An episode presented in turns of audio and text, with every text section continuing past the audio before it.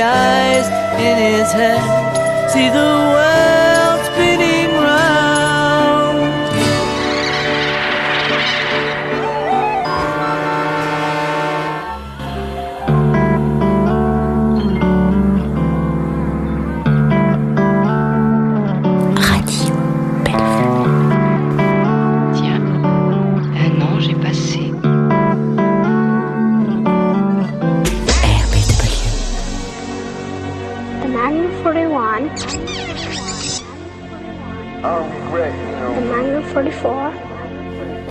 22 rifle.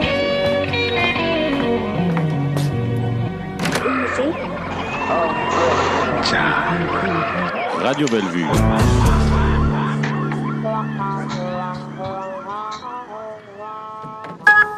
Le corps. Ah, Le corps. ah, Le corps. ah, Le corps. ah, Le corps. Abra le corps. À bras le corps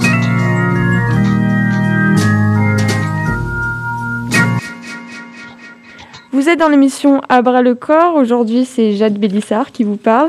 Et on va interviewer Fabien Tournant. Bonjour Fabien. Oui, bonjour à tous. Bonjour, merci d'avoir accepté no- notre invitation. Donc Fabien Tournant, vous êtes entrepreneur en permaculture, vous êtes spécialiste en transition écologique, en éducation, en, autonomie, en autonomie alimentaire, excusez-moi, et en régénération des sols. Vous avez mené beaucoup de projets, notamment au Maroc, vous faites beaucoup d'interventions scolaires. On va parler, on va revenir sur les services que vous proposez, mais d'abord, est-ce que vous pouvez nous, apporter une définition de, la permaculture? Qu'est-ce que la permaculture pour vous? Euh, bah, il y a plusieurs visions pour voir la, permaculture. Euh, La permaculture, euh, là-bas, c'est euh, l'organisation des systèmes naturels euh, qui nous fait écho, euh, qui a une interconnexion entre entre tous les systèmes. Et plus ces connexions, elles sont, euh, elles sont, euh, elles sont, elles sont, elles sont, comment dire, copiées sur le modèle de la nature. Plus on a une incidence positive sur le fonctionnement euh, de ce qu'on met en place. D'accord. Donc c'est euh, une sorte, euh, en fait, voilà, c'est, enfin, on peut lier ça à l'an- à l'anthropocène. C'est bien ça? Euh, ben, on peut, euh, on va dire, c'est une, une, une, euh, une façon d'organiser les différents flux et de les rendre un petit peu résilients. Après, sur l'anthropocène, je pense qu'effectivement, il y a des, il y a des points de connexion avec avec l'anthropocène et notre histoire et notre impact. Mais en tout cas, dans la permaculture, il y a des outils qui nous permettent de répondre à, aux, problématiques que l'on a créées depuis depuis l'industriel- l'industrialisation. Et quels sont ce, ce genre d'outils que, que vous mentionnez? Alors, les outils, par exemple, en permaculture, ce qui est intéressant, c'est euh, la, la lecture du paysage.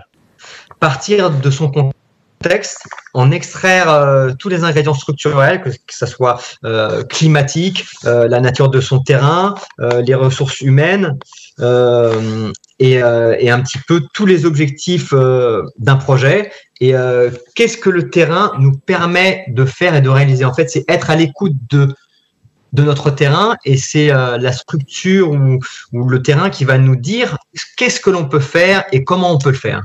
Être à l'écoute de, du terrain dans le sens où on va en fait agir avec la nature plutôt que sur la nature, en quelque sorte. Ouais, tout à fait. C'est vraiment c'est c'est la nature et le, milieu où on se trouve qui va guider euh, chaque étape du projet, et surtout qui va nous dire ce qu'on peut faire ou ce qu'on ne peut pas faire.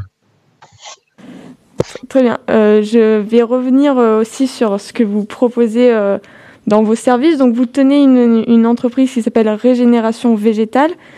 Vous travaillez sur la régénération des sols. Comment on régénère des sols? Enfin, Par quels moyens on, on régénère un sol. Déjà, qu'est-ce que veut dire euh, régénération des sols? Ben, génération et sol, c'est euh, au sens où euh, dans notre dans, notre rapport à la Terre depuis maintenant une centaine d'années, on a créé un système qui vient plutôt épuiser les ressources du sol, qui vient créer euh, de l'érosion, qui vient créer de la pollution et qui vient déséquilibrer euh, toute la nature du sol et toute la microbiologie sur toute la vie du sol qui fait partie du monde invisible. Euh, et donc, du coup, c'est comment avoir euh, une impact qui accompagne le sol plutôt que quelque chose qui le détruit et où on a besoin d'intrants chimiques pour en fait pour prendre la place et pour remplacer le fonctionnement du sol. Oui, on reste dans cette optique de, de vraiment s'occuper de vivre en harmonie entre guillemets avec la nature plutôt que sur, sur la nature entre guillemets. ouais, tout à... Comment en fait on peut ben, par quels moyens concrètement on peut J'ai vu que vous avez mené plusieurs projets, vous avez euh, par exemple monter une ferme lombricole euh, au Maroc. En quoi ça consiste? Concrètement, comment on, régénère les, les, sols euh, de, de cette manière-là Vous utilisez de nouvelles pratiques, notamment la lombriculture. Est-ce que vous pouvez nous en parler? Oui, alors la lombriculture, c'est un des aspects, c'est un des, un des outils que l'on a pour, euh, pour accompagner, pour, euh, pour remettre de la microbiologie. Euh, en gros, la base de la régénération des sols, elle se fait par des cycles de plantes. Des cycles de plantes qui ont, qui ont peu de besoins, qui poussent facilement et qui vont générer dans le sol de la racine oui. à l'extérieur de la biomasse et le fait qu'il y ait de la racine, euh, il y a plus de rétention d'eau. Euh, les racines, c'est un milieu euh, qui vient accueillir une certaine faune et des bactéries et de la microbiologie, et ça relance la vie du sol. Le fait de remettre des plantes, par exemple comme les, comme les légumineuses, qui sont des plantes qui peuvent remettre de l'azote dans le sol et ce genre de choses, c'est par le cycle des plantes qu'on commence à relancer la vie du sol.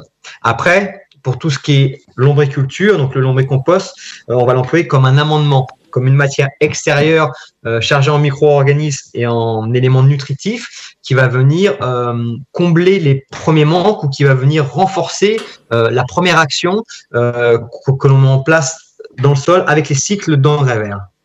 Et pourquoi donc oui, en fait, on part sur une sorte de, de système autonome qui fonctionnerait vraiment indépendamment.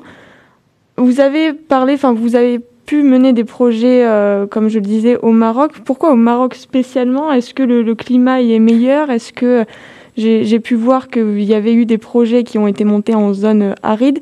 Est-ce que c'est une sorte de défi, en fait, de, de demander, enfin pas de demander, mais de, de construire un projet autonome indépendant comme celui-ci dans des zones qui sont euh, pas forcément euh, bien desservies par les ressources, par exemple?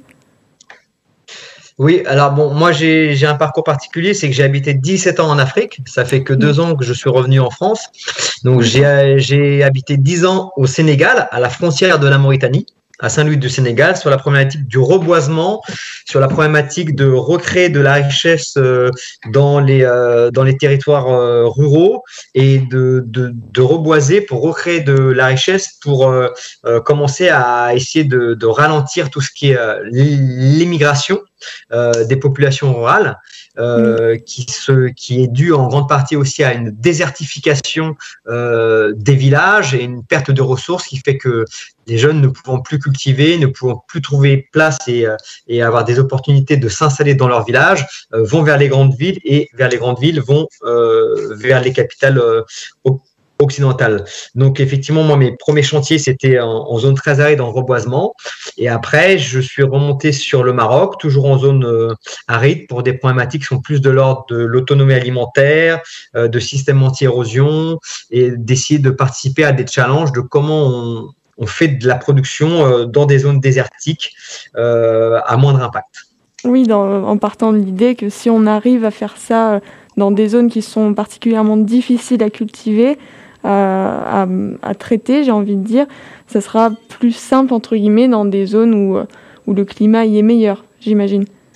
Ouais, exactement. Depuis que je suis en France, euh, j'ai des facilités euh, dues à mon parcours. Où effectivement, euh, j'ai été j'ai été au contact de projets vraiment avec des challenges très très difficiles, et du coup, ça permet d'ouvrir de, d'augmenter la boîte à outils pour, euh, pour réussir à, à relancer euh, les, les, écosystèmes et à produire de, de la nourriture de façon, euh, de façon écologique et résiliente.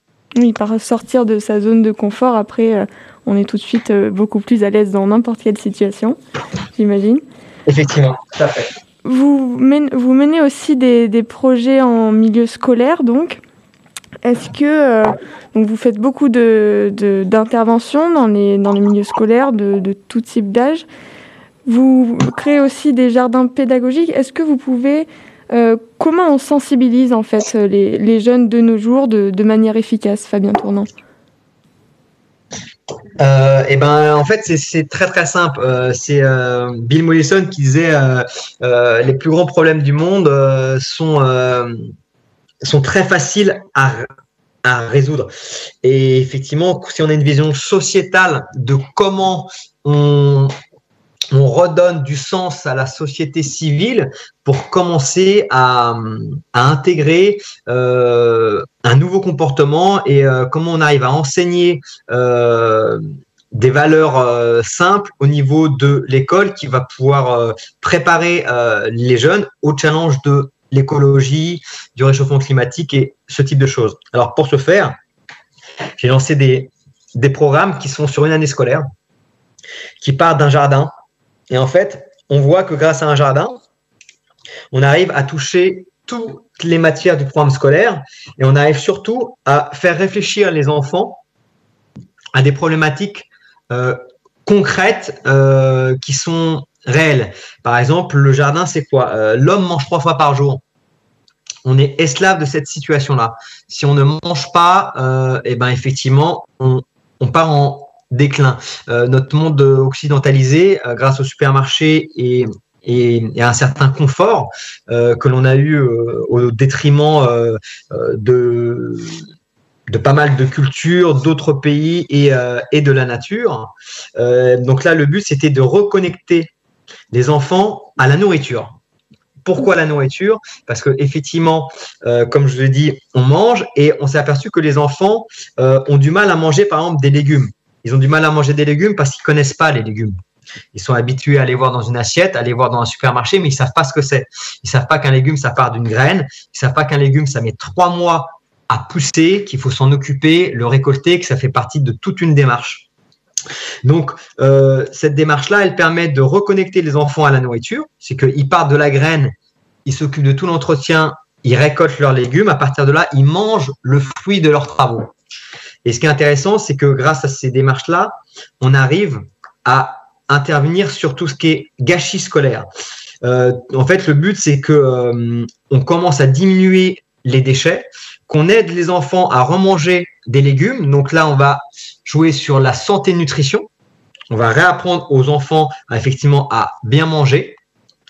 Et à partir de là, euh, on peut organiser le recyclage en milieu scolaire, transformer euh, les, les, déchets de la cantine euh, en compost, et on peut leur montrer comment on fait une boucle, comment les déchets deviennent une ressource, deviennent un amendement pour donner à manger aux, légumes?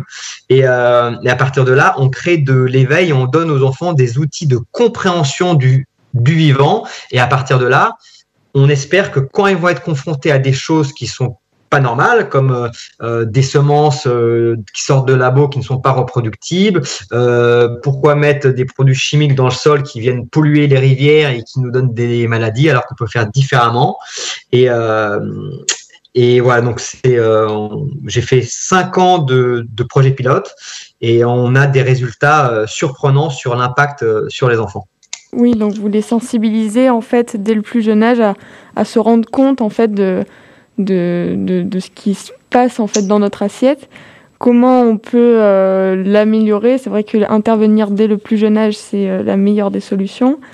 Comment en fait, est-ce que euh, il faudrait qu'il y ait une matière intégrée au programme scolaire? Parce que j'imagine que vous ne venez pas dans toutes les écoles de France, malheureusement. Donc peut-être qu'il qu faudrait une matière, je ne sais pas comment on pourrait appeler ça, mais est-ce que ce serait plus intéressant? Enfin, qu'en pensez-vous? Alors ça existe plus ou moins déjà. Il y a un concept du ministère qui s'appelle les EDD, écologie et développement durable. C'est une feuille de cinq pages qui exprime qu'on doit, euh, ça fait partie du programme de l'ONU 2030, où en fait l'Europe et l'ONU demandent euh, aux institutions scolaires de d'intégrer euh, tout ce qui est euh, notion de recyclage, production alimentaire, sensibilisation au sein des écoles.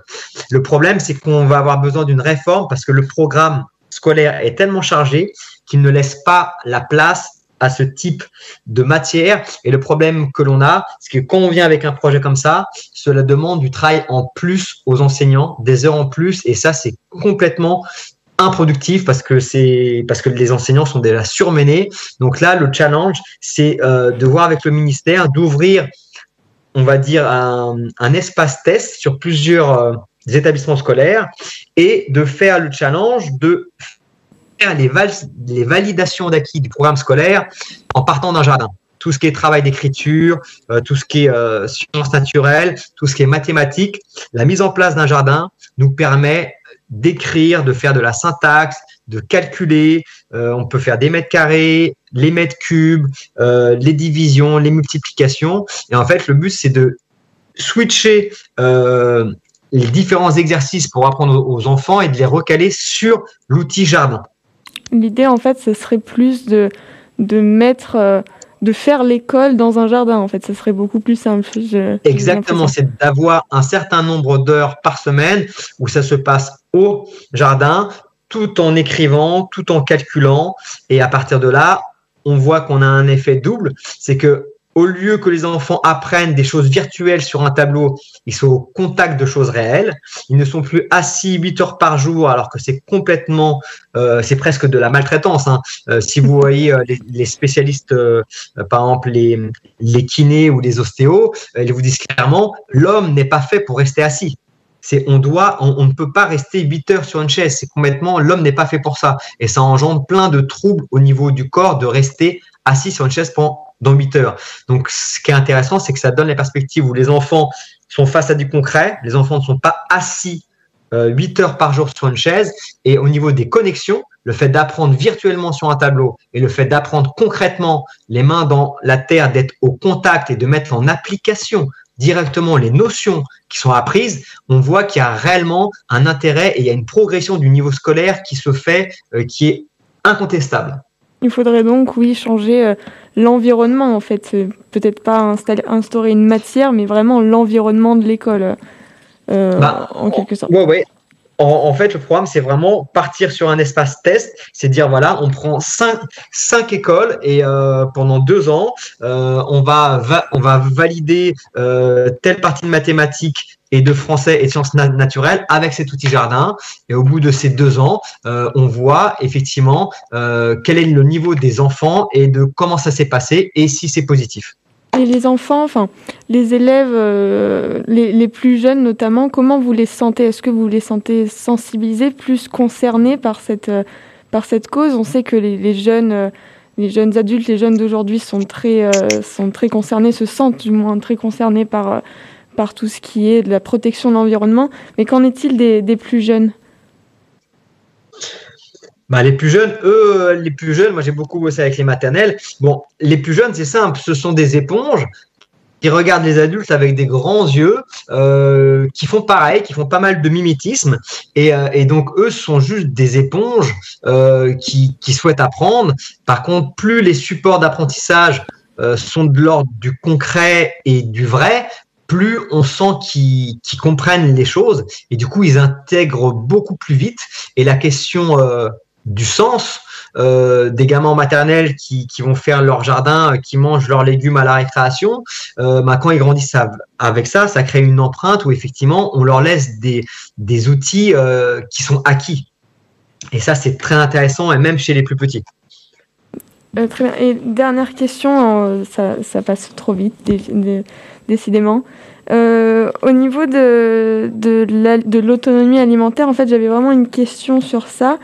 Euh, Aujourd'hui, on est dans un monde où on s'est rendu compte, notamment avec la pandémie, que l'autonomie alimentaire était très importante. Est-ce qu'on peut euh, y arriver? En fait, est-ce que c'est possible d'accéder à une sorte de, de vraie autonomie alimentaire pour chaque individu? Alors, oui et non. L'autonomie alimentaire, en fait, la question, c'est comment on gagne des pourcentages d'autonomie dans les différents écosystèmes. Les écosystèmes, c'est quoi? Il y a les villes, beaucoup de monde sur une petite surface. C'est le challenge est énorme. Après, on a les périphéries des villes et on a les campagnes. plus on est en campagne, euh, plus c'est facile d'avoir l'autonomie pour une famille ou pour un hameau. Avoir l'autonomie pour une famille de 4-6 personnes ou pour un hameau d'une vingtaine de personnes, c'est accessible assez rapidement.